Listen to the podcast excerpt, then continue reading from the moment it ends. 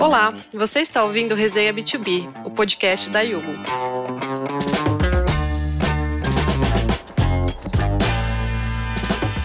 A cada episódio, um host e dois convidados diferentes compartilham seus aprendizados e experiências para ajudar a sua empresa a crescer e se manter sempre atualizada. Hoje nós vamos falar sobre um tema super em alta: as criptomoedas e as moedas digitais. Elas não são a mesma coisa, e hoje, além de entender as diferenças entre elas, nós vamos discutir a relação direta dessas moedas com o futuro do dinheiro como conhecemos hoje. Bora que vai ser um papo super interessante. Eu sou a Daniela Leite, do time de marketing da Yugo, host aqui do Resenha B2B, e aqui comigo estão o Danilo Matos, que é Community Manager no mercado Bitcoin, e o André Gonçalves, o CFO aqui na Yugo. Pessoal, eu queria agradecer muito a presença de vocês aqui no nosso cast, a disponibilidade de vocês de conversar com a gente sobre esse assunto e queria que vocês complementassem aqui a apresentação de vocês para o nosso público conhecer mais sobre o que vocês fazem, como se interessam por esse mercado cripto. Então, por favor, o espaço é de vocês. Bom, gente, tudo bom? Obrigado pelo convite de poder participar aqui do Resenha B2B. Eu sou Danilo Matos, Community Manager do mercado Bitcoin, como a Daniela comentou. Eu faço parte da equipe de marketing, muito focado em conteúdo e como parte do que a gente procura aqui dentro do mercado Bitcoin é justamente levar educação sobre esse mundo cripto, né? Como funciona, quais são as novidades e o que, que você precisa saber e entender para participar dessa nova proposta de investimento com conhecimento. Bom, obrigado, Dani. É um prazer estar participando aqui do Resenha B2B. Prazer compartilhar também esse podcast com o Danilo. Eu estou há quase dois anos na Yugo, tenho mais de 15 anos de experiência é, no mercado, é, ocupando posições de CFO ou diferentes posições na área de finanças em empresas listadas aqui no, no, Brasil e na Bolsa de Nova York também. Prazer estar aqui com vocês hoje. Prazer é nosso de receber vocês. Mais uma vez, obrigada, gente. Então, vou começar aqui com uma introdução breve sobre esse assunto das criptos, né? Bom, acho que todo mundo já ouviu falar um pouco sobre o Bitcoin, principalmente em 2020, né, quando valorizou mais de 300%. Ela subiu um valor de 7.300 dólares para mais de 29 mil dólares. Então, quem tinha algum investimento em Bitcoin viu seu rendimento aumentar muito. E aí, quem não tinha investido se arrependeu um pouco. E aí, esse assunto começou a ser mais falado. Mas a partir de então surgiram já muitas outras criptomoedas no mercado. É, a gente fala de algumas plataformas aí que listam 17 mil tipos de moedas num levantamento feito esse mês. Então, isso cresce a cada mês. É, então a gente tem outras criptos como a Ethereum, Solana, Cardano, Cosmos, tem várias moedas e cada uma valoriza e desvaloriza com o passar do tempo. Todas têm alto potencial de crescimento de acordo com pessoas investindo nelas, né? Apesar disso, muitos países ainda têm algumas barreiras em relação a aceitar criptomoedas na economia, né? A gente vai até falar sobre isso, sobre a regulamentação é, ainda está nos seus primeiros passos aí engatinhando. Então é um assunto assim inesgotável. A gente sabe que é bastante complexo, cheio de possibilidades. Tem pessoas a favor, tem pessoas contra. E aqui a gente não quer tomar nenhum lado, né? Nem falar para as pessoas investirem em algo. É só um debate, uma visão aqui dos especialistas sobre o assunto na base mais teórica e um pouco mercadológica. Bom, vamos lá.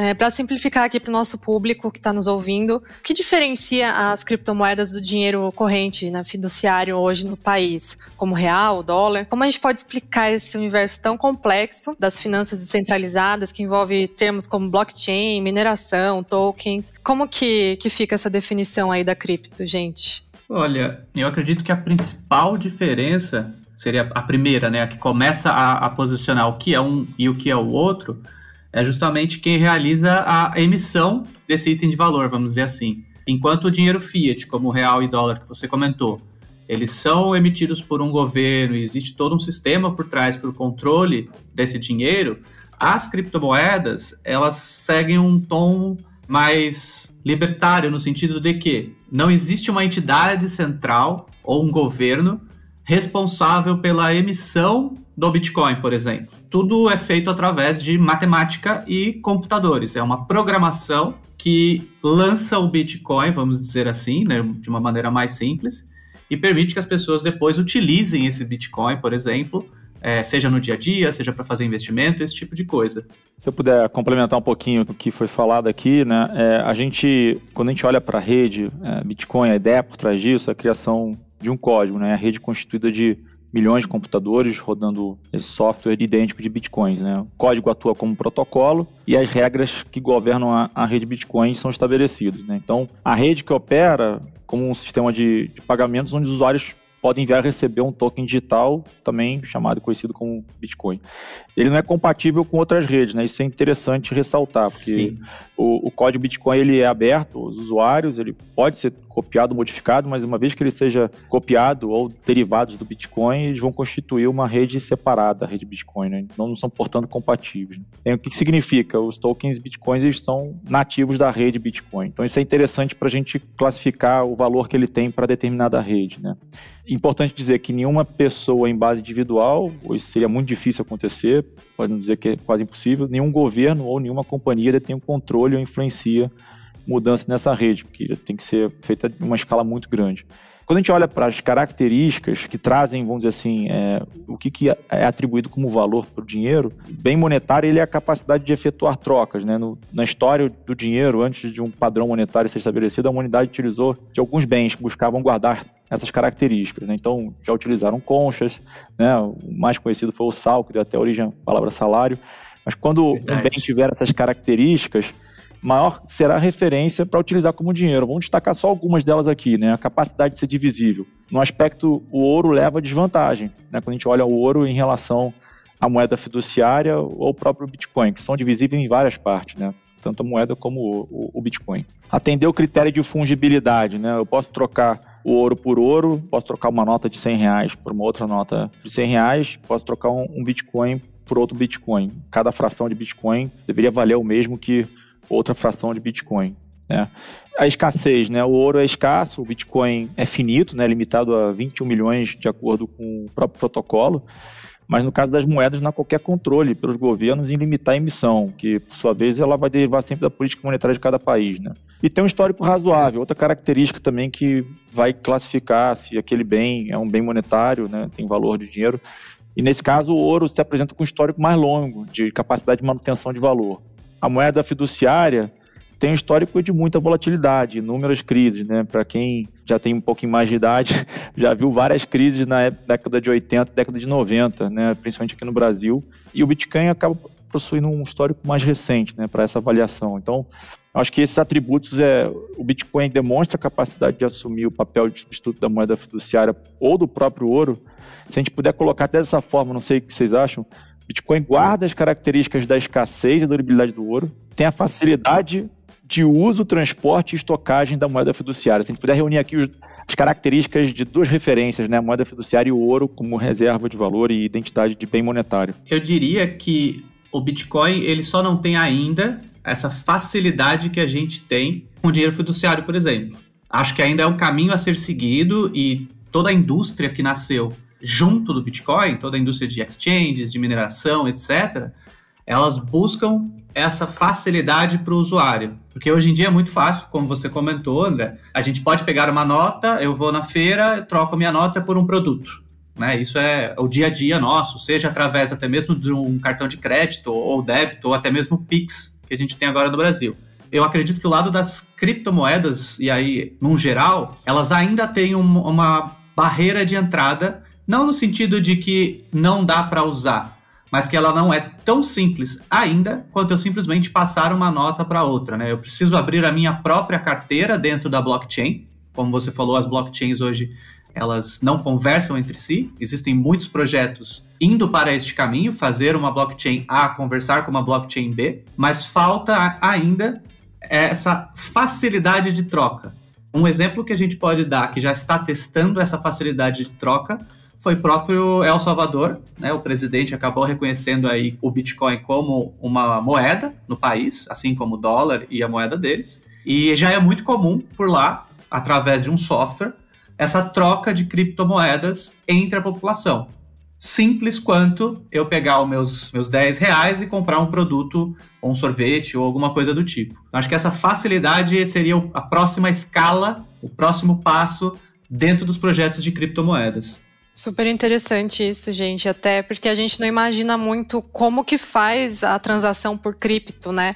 E eu até vou aproveitar aqui para emendar uma outra pergunta, que é como que as pessoas usam a, as criptomoedas nas transações do dia a dia? Vamos supor, se for essa popularização, né, que você pode até comprar um pãozinho com uma cripto, qualquer outra coisa, como que seria o processo de comprar a criptomoeda, onde você armazena e como funcionaria essa transferência aí para outras pessoas ou para outros estabelecimentos? Como vocês imaginam esse cenário aí? Eu vou pegar o Bitcoin como exemplo, tá? Porque hoje é a criptomoeda que tem o maior destaque, é um pouco mais fácil de explicar.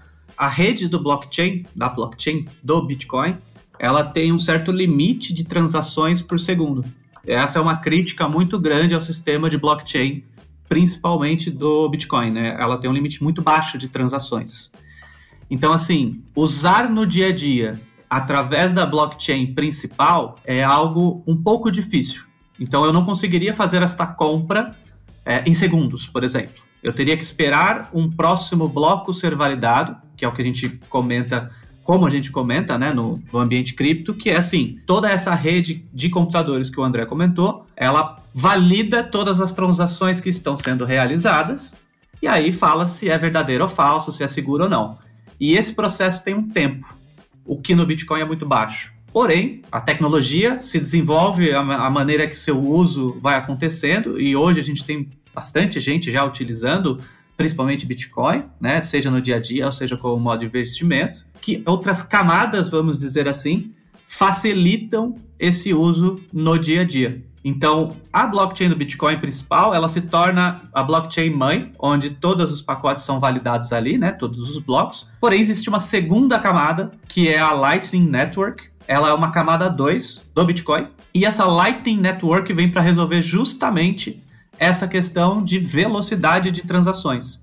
Para fazer um, uma analogia um pouco mais fácil, é como se na blockchain principal eu tenho sete transações por segundo, na Lightning Network eu faço esse processo de validação em um monte de transações e mando um bloco com mais de mil transações para serem validadas de uma vez só. Então eu consigo acelerar o uso para fazer uma compra simples, por exemplo, como um café, um sorvete, um pão, de maneira mais fácil, mantendo a segurança da blockchain principal. Que aí tende até a se aproximar mais da velocidade de transações feitas por outros meios de pagamento, né, Danilo? Como um cartão de crédito, por exemplo, que hoje tem uma capacidade de escala bastante superior à que você falou que hoje o Bitcoin tem, né? Exato, é. Hoje em dia, o Bitcoin ele é a principal criptomoeda, porém, ela é a mais difícil se você pretende usar no dia a dia. É por isso que ela entra, como você comentou, muito mais como uma questão de reserva de valor, muito comparável ao ouro, porque a gente não consegue ir com um pedaço de ouro na padaria comprar o nosso pão. Talvez a pessoa do balcão nem aceite o ouro como pagamento, porque ele não vai ter uma balança para saber, e vai ter que ver cotação e se vale a pena aceitar o ouro, etc o Bitcoin se aproxima muito mais na questão do ouro de uma maneira digital. E aí novas tecnologias, conforme a existência do Bitcoin, buscam resolver este problema. Legal, gente. E vocês acham que então a gente pode destacar as criptos como uma tendência de investimento ou mais de meio de pagamento para essas transações rotineiras? Assim, é, é importante a gente diferenciar isso, né? Olha, o potencial das duas maneiras de uso eu acho que são válidos e pode depender de qual ativo a gente pode estar tá falando. A gente comentou do Bitcoin, é a mais famosa e a que tem até hoje maior tempo de duração, né? A blockchain do Bitcoin, ela nunca foi hackeada, ela é a mais segura, comprovadamente. Porém, existem outros projetos que buscam existe uma tríade que a gente fala no ramo de blockchains, né, que é segurança, velocidade e descentralização. Então existem outros projetos que buscam atender essa tríade de problemas. Um deles, por exemplo, é a Solana. A Solana ela já está sendo, por alguns players do mercado, ela está sendo reconhecida com potencial de ser a Visa do mundo das blockchains. Então, ela atende essa necessidade de velocidade de transações,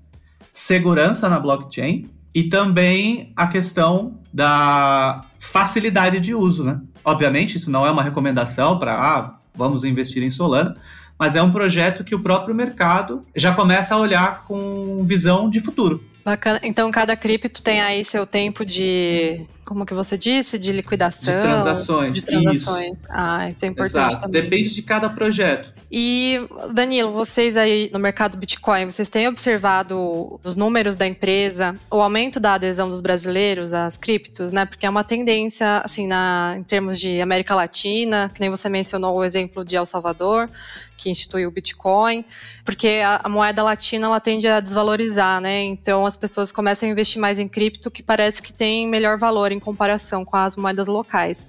Conta um pouquinho pra gente aí como tá esse cenário para vocês.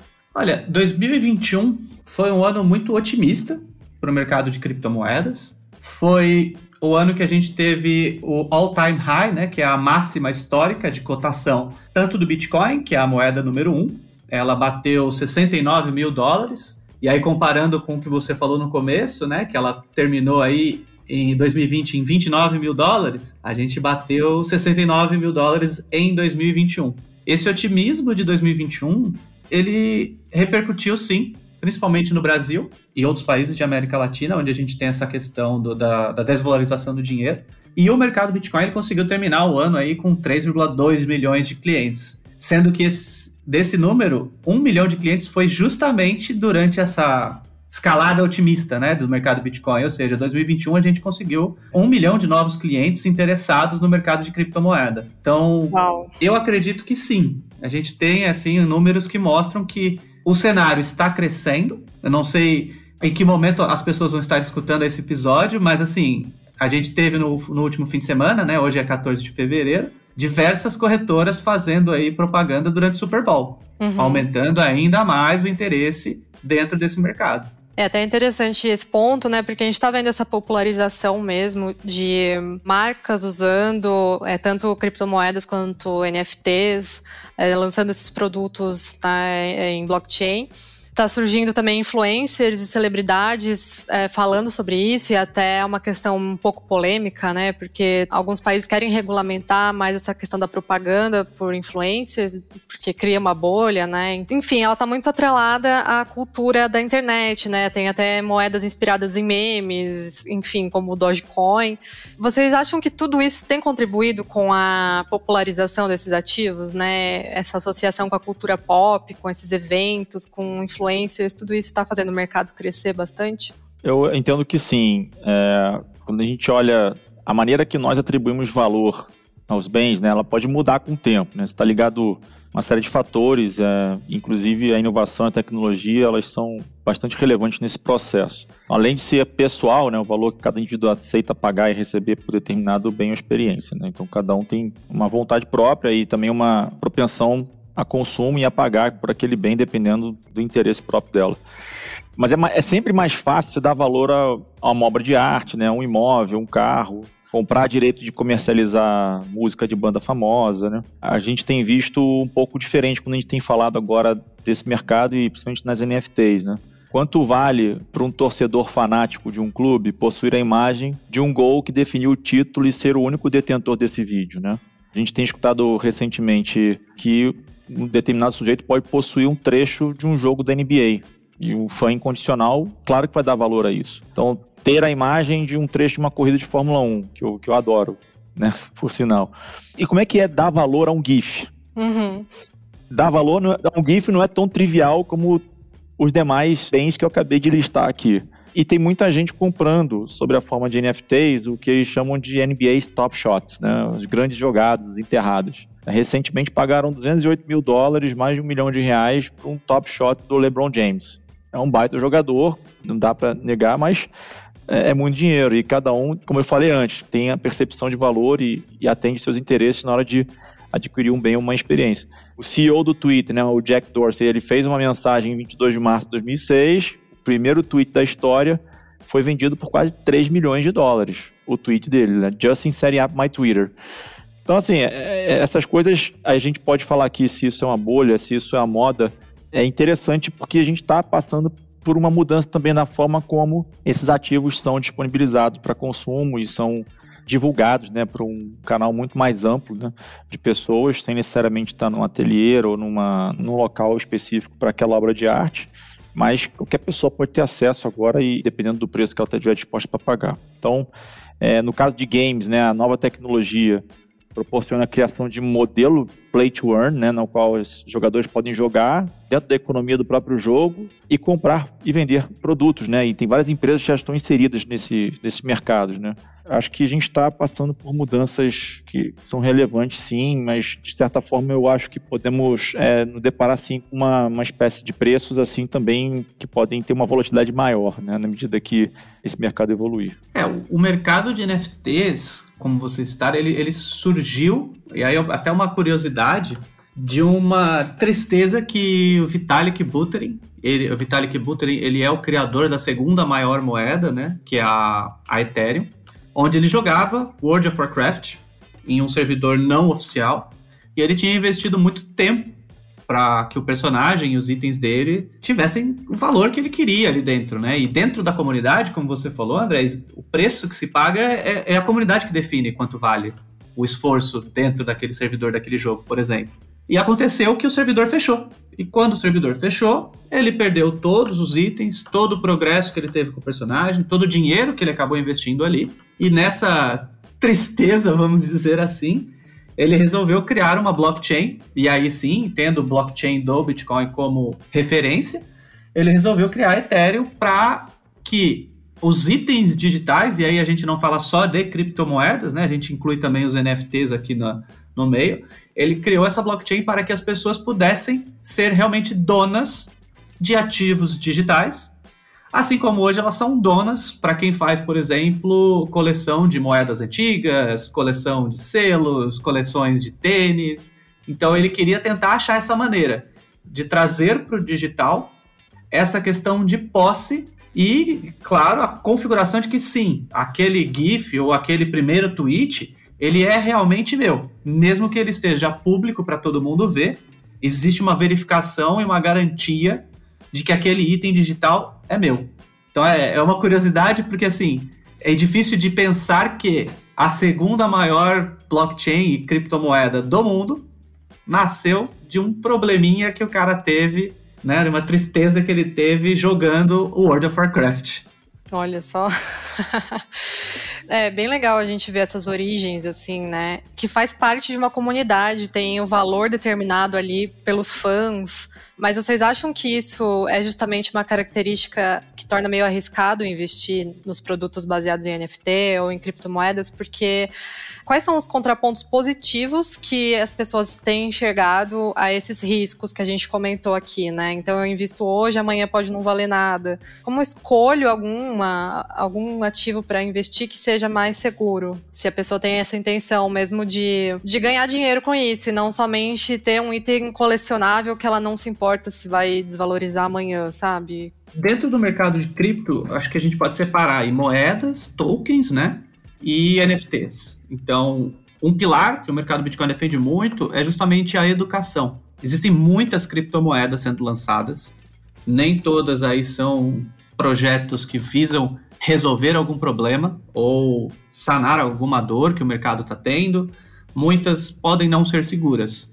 É um mercado muito novo, se a gente parar para pensar, o Bitcoin tem em torno de 12, 13 anos, então não é tanto tempo assim quando a gente compara com o mercado tradicional e ativos também do mercado tradicional. Então, educação é o primeiro pilar para saber escolher qual criptomoeda eu vou querer no meu portfólio, por exemplo, visando lucro, visando trade, e aí depende da estratégia de cada pessoa. Mas principalmente o estudo do projeto. O que ele se propõe, qual problema ele busca resolver, é quem é a equipe por trás deste projeto. Ela é uma equipe pública ou ela é uma equipe que você não sabe quem está desenvolvendo? O Bitcoin, por exemplo, ele foi desenvolvido por uma pessoa que até hoje ninguém sabe quem é. Porém, com o tempo, ele tem se provado como um ativo é, relativamente seguro para se fazer investimento. Como eu comentei mais cedo, a rede do Bitcoin, né, a blockchain do Bitcoin, ela não teve nenhum tipo de falha em 12 anos de existência. Não existe ninguém por trás, não existe um rosto, porém, todo o ecossistema cripto acredita no potencial desse, desse ativo. Já pro lado dos NFTs, que aí você leva um pouco da, da questão do fã, como o André comentou, né, do NBA Top Shots, escolher um, um projeto depende muito da onde você quer entrar, porque aí você está tratando como se fosse realmente um, um, objeto de arte, talvez. Uma, a jogada do NBA é, é uma arte ali que foi feita, e o valor que ela vai ter, se ela vai valorizar ou não, Eu acho que depende muito da a empresa que está se propondo criar este, essa comunidade, vamos dizer assim, né? É uma comunidade de amantes de Fórmula 1, de basquete ou de algum jogo. Então, a empresa por trás deste projeto de NFTs e também a segurança. E aí é difícil falar segurança porque NFT é ainda mais novo do que criptomoedas no geral, mas a segurança de que o projeto que está ali tem um futuro ela vai ter uma utilidade, essa gestão de comunidade vai existir por um período de tempo, assim como é, por exemplo, o mercado de arte. A gente sabe que o mercado de arte existem pessoas aí que já negociam artes há anos. Então é um mercado consolidado, né? Os NFTs eles estão indo muito próximo do que é o mercado de arte tradicional. Então acho que daria para se fazer uma comparação, talvez não tão justa, mas uma comparação mais fácil, né, para se assimilar, de que os NFTs ao mesmo tempo que existe um potencial de valorização dentro da sua comunidade, existe o risco de você ter uma obra falsa, por exemplo. Pode acontecer, sabe? Entra um pouco a questão dos direitos autorais? É, os direitos autorais, é, a própria blockchain resolve isso, mas ainda é muito novo, porque eu, por exemplo, posso registrar uma obra que não é minha. E isso vai se mesclar muito com o mundo real, porque o detentor da obra de direitos autorais no mundo real, ele pode me processar por eu ter registrado uma obra que não é minha. Então, esse é um problema muito novo que a tecnologia está trazendo. Acho que toda nova tecnologia traz com ela novos problemas e novas soluções. André, quer complementar? Não, é só ia complementar. Acho que foi bem colocado pelo Danilo. Como tudo na vida, a gente tem que tomar muito cuidado na hora de tomar a decisão de investir, buscar ter informação de fontes com credibilidade, uma assessoria especializada, investir em diversificação de carteira sempre é importante, mas tem que tomar muito cuidado porque tem muita informação disponível, mas é importante sempre buscar aquilo que de fato é de qualidade e que vai ajudar na tomada de decisão. Então, é importante a gente dar esse disclaimer aqui, né? a gente não está fazendo recomendação de investimentos, mas é, alertar a todos que estão ouvindo que busquem se informar como na compra e aquisição de qualquer outro ativo é, que uma pessoa faria. Não só no mercado de cripto, mas também no mercado tradicional, né? Tradicional, qualquer outro ativo que ela faria, exatamente. Qualquer outro ativo, independente se é cripto ou qualquer outro ativo de investimento que ela venha fazer. Sim, sem dúvida, gente. A gente falou um pouco até agora sobre o ponto de vista do consumidor, né? De o que comprar, como olhar esse mercado, né? Já do ponto de vista das empresas, né? A gente pode falar um pouquinho sobre como isso vai impactar a economia mundial, o hábito de consumo das pessoas. Ainda é fato que uma quantidade relativamente pequena de pessoas conhece e usa as criptomoedas e são poucos os estabelecimentos que já aceitam essa forma de pagamento, né? Tá começando com as marcas mais disruptivas, mais tecnológicas, né? Então, por exemplo, Microsoft, Dell, Subway, Tesla, Bloomberg, são alguns exemplos que já estão movimentando aí com o Bitcoin, aceitando em alguns setores aí esse pagamento.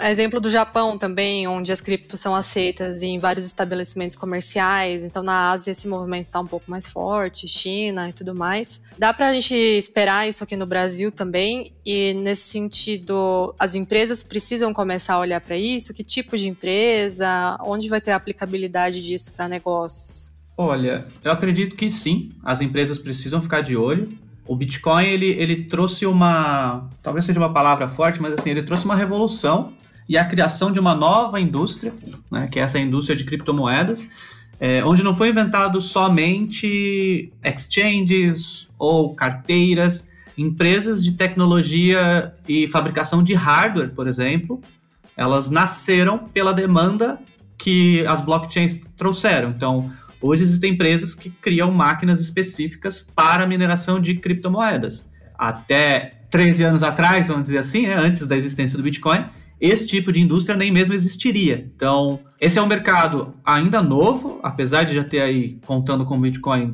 13 anos de existência, mais ou menos, ele é muito novo, muito novo. E as empresas que conseguem ver esse potencial antes são as empresas que conseguem, talvez, se posicionar antes de outras. Acho que aí o André ele vai saber até comentar mais que assim, a gente teve a bolha da internet, onde muitas empresas nasceram e muitas empresas morreram, e aí no mercado tradicional, mas não significa que necessariamente as empresas que morreram eram ruins. Talvez fossem empresas que não tinham a tecnologia necessária para a existência na época. E a gente imagina hoje, por exemplo, iFood fazendo entrega de comida e supermercado, mas quando nasceu a internet, tinham empresas que se propunham a fazer esse tipo de serviço ela foi uma das primeiras, eu não, não me recordo o nome agora dessa empresa. Ela foi uma das primeiras a trazer esse conceito de entrega, mas acabou não sobrevivendo aí pela falta de tecnologia. Faltava um celular para a gente fazer o pedido, é, faltava o celular na mão da entrega para o caminhão chegar até o endereço da pessoa. E quando a gente traz isso para, vamos dizer, a nova onda de tecnologia que seria essa blockchain, a gente ainda está muito no começo. Então, como a gente comentou, o próprio Bitcoin ele tem as suas peculiaridades que talvez impeçam o seu uso no dia a dia. Mas novas empresas podem surgir tanto para ajudar a popularizar isso, né, o uso da criptomoeda, como para resolver problemas que a gente não tinha. E aí você pode ter outras oportunidades, tanto de investimento, quanto de posicionamento e quanto de escalabilidade também desse mercado, né? Sim, boa. É um caminho que está despontando e é, já, as empresas já podem começar a se ligar um pouco nisso, né? Porque no Brasil, a gente já está vendo esse movimento, né? A gente tem dentro da bolsa da B3, a gente tem alguns fundos de criptomoedas, por exemplo. Então, a gente está vendo que o mercado tradicional financeiro começa a olhar para criptomoedas também. É, a gente tem novas escolas e cursos sobre blockchain. Blockchain Academy, por exemplo, faz parte do time do MB. São escolas de programação que agora ensinam como programar em blockchain visando aí o futuro. Você pode criar a sua empresa utilizando a blockchain para uma necessidade que você talvez nem sabia que tinha atualmente.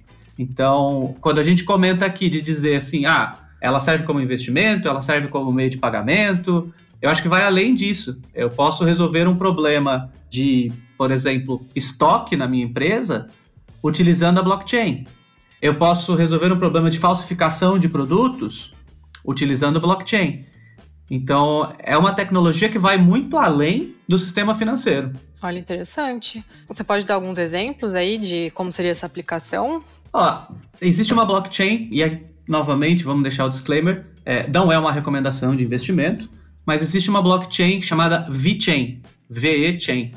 Ela é uma blockchain que se propõe a organizar tanto a certificação do produto quanto o estoque de uma maneira mais rápida, para que o produto saia, por exemplo, do estoque A e vá até o estoque B com um código fixo nele, onde este código garante que o produto saiu e chegou e é o mesmo produto, com originalidade, etc. Esse é um problema que a gente fala assim, nossa, mas para que, eu vou precisar de uma blockchain para fazer isso? Mas a blockchain permite que, no futuro, por exemplo, se eu, cliente final, compre aquele produto, eu mesmo posso fazer a verificação de quais foram os passos que aquele produto passou em toda a cadeia do mercado dele. Então, por exemplo, eu posso ver se a bolacha que está no mercado, na prateleira do mercado, é realmente a bolacha que está sendo falada ali. Um exemplo bobo, mas é possível, sabe? Cartórios podem fazer uso da tecnologia blockchain para facilitar a verificação de documentos de forma online, por exemplo. E aí você tem na blockchain um sistema é, de segurança que você não consegue hackear uma blockchain, né? Você não consegue adulterar os dados da blockchain porque ela é pública. Você precisa do consenso de todas as pessoas participando para fazer qualquer alteração. Então, se alguém tenta inserir uma informação falsa, para isso ser possível, toda a rede teria que confirmar a informação falsa como verdadeira. E quando a gente entra em consenso assim tão aberto, é muito mais fácil você pegar falsificações. Isso também ajuda a rastrear transferências de dinheiro, eventualmente, né? 100%. Combater corrupção, esse tipo de coisa também, né? Porque registra lá por cada pessoa que passou aquele ativo, né? A gente teve recentemente, inclusive, um caso de que foram presos um casal que estava tentando lavar bitcoins, assim como as pessoas tentam lavar dinheiro. Eles estavam tentando lavar bitcoins que foram roubados em 2016 como a blockchain ela é um sistema, vamos dizer, um livro-razão, né? um sistema aberto, um livro-razão aberto, onde todos podem verificar as transações, como você falou, a investigação americana conseguiu rastrear as movimentações de 2016 até agora, 2022, e prender as pessoas responsáveis que estavam tentando lavar esse dinheiro. Então, a blockchain traz muito mais segurança. Por mais que ela tenha um certo grau de anonimidade, né? Eu não sei quem é o código A que está enviando o Bitcoin para o código B, mas eu sei que o código A enviou criptomoedas para o código B. E aí, quando a pessoa ou a empresa, enfim, faz essa troca de cripto para o dinheiro fiat, você consegue fazer o link. E foi dessa maneira que conseguiram prender as pessoas responsáveis por um golpe de 2016. Então, Olha então traz muito mais segurança na transação. Com certeza. E essa mesma lógica está por trás da tentativa aqui do nosso governo de estudar uma criação do real digital. Seria um movimento aí de retorno do controle governamental, será? É, o real, vamos dizer assim, essas moedas elas, elas são usadas para diferenciar, né, a criptomoeda. O real digital ele não, não é uma criptomoeda, né, ele é a moeda digital emitida por um Estado, né? E será, né? Porque isso é um trabalho que está sendo conduzido pelo Banco Central e pela Finanzbank, né? É, eles têm estimativa de lançar isso nos próximos anos. Tem, tem bastante coisa para ser feita, mas tem uma série de webinars que os ouvintes aqui do podcast interessados podem acompanhar pelo canal do Banco Central. É, o que a gente tem observado né, é que os bancos centrais no mundo já discutem os motivos que podem levar à introdução dessas moedas digitais nacionais, né? um movimento que ocorre, né? porque as moedas virtuais privadas elas estão ficando importantes para a sociedade, né? Por, diante de tudo que a gente falou aqui a, até há pouco, né? A influência que isso está gerando no nosso dia a dia, né? E a implementação do, do real digital, os brasileiros vão acabar tendo uma carteira virtual em custódia de um agente autorizado pelo Banco Central, como se fosse um, um banco ou uma instituição de pagamento. Então, a moeda pode ser convertida para qualquer outra forma de pagamento disponível, como depósito bancário, convencional, em real físico, mas precisa evoluir bastante, né? Estimam acho que em 2024 a estimativa do Bacen para lançar o, o, real digital. Então tem um dos critérios que, vou dar um exemplo aqui do que, que precisa ser cumprido, né? A entrega contra o pagamento, né? Então se imagina é, por meio de uma carteira virtual, o cidadão pode realizar transações com contratos inteligentes, digitais, né? E na prática, isso significa que o, o cidadão vai ter interesse em comprar um carro de uma pessoa, vai elaborar um contrato digital e alocar os valores dele no, do real digital, tá? Nessa carteira. Então, como é que isso vai ser concretizado, né? Ele tem que ter um token, né? Que signifique aquele carro é, único e passivo de ser trocado de, de propriedade. Então, a, a sociedade ela vai ter que se mobilizar na direção de tokenização de uma série de itens para que é, o registro da posse digital ele seja de fato transferido, verificável e validado juridicamente. Né? Então, isso é o que tem evoluído é, na, na, medida de que a gente tem visto as discussões da criação da moeda digital, de modo que um Banco Central, um governo possa participar desse ambiente de, de moedas virtuais. Eu já acredito também que as criptomoedas poderão viver em conjunto com as CBDCs. Do mesmo jeito que hoje a gente consegue aí investir em, em criptomoedas utilizando o Pix, que já é quase como um, um dinheiro digital, vamos dizer assim, eu acredito que essa, esse andar vai ser paralelo, não vai ser um ou outro, né? A gente vai ter a possibilidade de utilizar os dois, dependendo aí de como cada plataforma vai aceitar. Então, eu, eu vou poder entrar num, num e-commerce e ter formas de pagamento. Pix, CBDC, né, um real digital, ou então criptomoeda. Eu acho que é, é, muito possível e não acredito que a gente esteja tão longe. Né? O próprio André comentou aí que os projetos já estão para 2024. Então, eu acho bem otimista que a gente possa ter essas duas ou mais opções para o usuário final. É, então é, é, isso, né? A gente fecha aqui falando que o futuro do dinheiro ele passa por essa coexistência, né, de todos os meios. E vocês acham que o dinheiro físico, os bancos como intermediadores ainda vão ter algum espaço? Sim, sim, sim. Não só bancos, mas também como essa nova indústria de criptomoedas, exchanges e outros serviços de carteiras digitais, eles vão se tornar aí é, players muito importantes, tanto na divulgação de tecnologia, e aí falando principalmente de blockchain, né? Quanto ao uso no dia a dia. Eu acredito que, do mesmo jeito que a gente passou dos bancos tradicionais para os bancos digitais, e isso é super recente, a mudança para o uso de criptomoeda ela vai acontecer logo né? Eu poder comprar coisas com o meu Bitcoin, ou com o meu Ethereum, ou com a minha Solana, por exemplo. Eu acredito que essa indústria, por ser ainda muito nova, ela ainda vai passar por muitos testes. Porém, a, as possibilidades que ela vai trazer para o futuro podem acabar aí se tornando um novo padrão de transações financeiras, por exemplo. Seja para comprar algo muito simples, ou para fazer investimentos, ou para comprar ações, por exemplo, eu acho que pode acontecer. É, eu acho que é, eu concordo com o Danilo. Hoje o acesso ao celular ele democratizou muita coisa para a sociedade. Mas é certo também que falam que papel moeda é a nova espécie em extinção, né? Eu acho que isso não, vai acabar tão cedo. né? O uso do cartão de plástico aí promoveu uma substituição muito forte ao papel moeda. A gente recentemente viu a pandemia trazer uma maior demanda por meios digitais de pagamentos, né? Também recentemente o Pix foi um sucesso absoluto aqui no Brasil.